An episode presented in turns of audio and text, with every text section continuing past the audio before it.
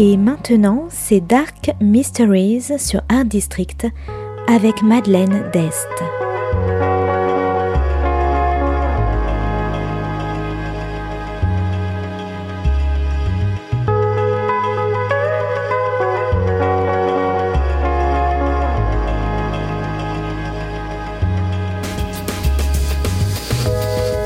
Welcome to Dark Mysteries, a book review show devoted to crime, mysteries, thrillers, and the dark side of human nature. I'm Madeline Diaz. Join me as I talk about great books in the crime and mystery genre. Today's book is Good Husbands by Kate Rhea, published by Park Row in 2022. Today is all about trust, moral dilemmas, and deception.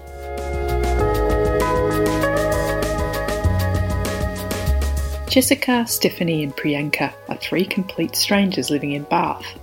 Until one day, all three women receive a random letter from a complete stranger. A letter which claims that their husbands committed a gang rape together 30 years earlier in an exclusive private club. Pri destroys her letter. Stephanie dismisses it outright but hides it away, and Jessica is determined to find out the truth. The letter was from a woman who is now dead, who is the daughter of the alleged victim. And she also gives the three women each other's contact details, and Jessica tries to organise a meeting. Is the letter true, or is there more to the story? Could their husbands, the men they love, have done something so terrible?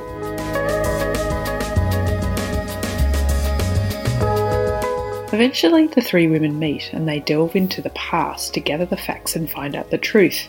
Yet all three women are shaken to their core. Who can they trust? The writer of the letter? Their own husbands? Each other? And how can they live with this accusation hanging over their heads? Good Husbands is a well written and thought provoking mystery which had me absolutely gripped. The whole time I was thinking, what would I do if I was in their shoes? This book not only explores sexual assault and toxic masculinity, but also tests each woman's own beliefs their beliefs about their husband, their family, and their own feminism.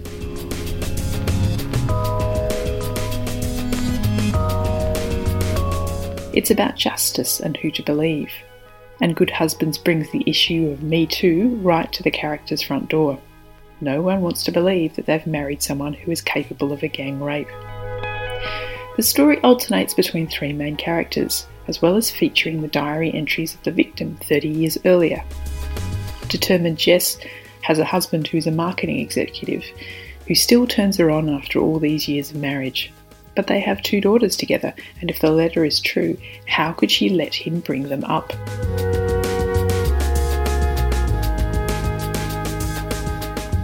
Priyanka has her own colourful past, but has now settled down in a good marriage, or so she thought, with Charles and their young son.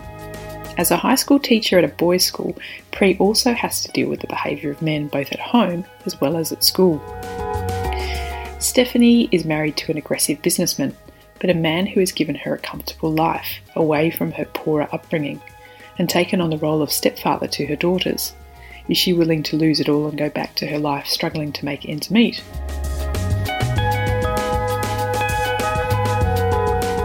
And yet, Good Husbands is also about the strength and about finding yourself and the price you're willing to pay to do the right thing. And in the end, it's also about friendship and solidarity. So, if you like moral dilemmas, secrets, friendships, female solidarity, and pink hair, you might like Good Husbands by Kate Rhea. Thanks for listening to Dark Mysteries. If you have any feedback or want to say hello, you can contact me at Art District Radio by email at mde at artdistrict-radio.com. Or if you'd like to listen to past reviews, please go to artdistrictradio.com forward slash podcasts. And until next time, happy reading.